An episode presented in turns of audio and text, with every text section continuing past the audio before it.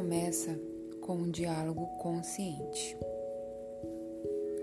O Espírito Santo é uma pessoa sensível que espera todos os dias por um diálogo com você.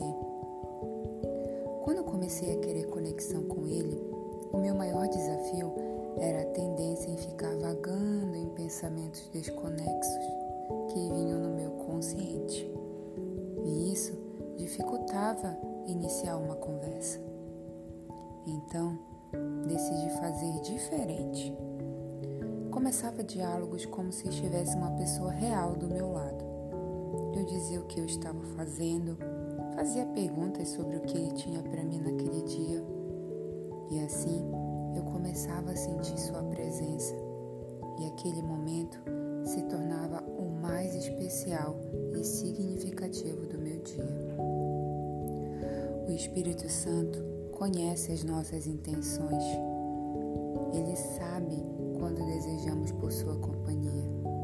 Então, comece mostrando tua disposição em conversar.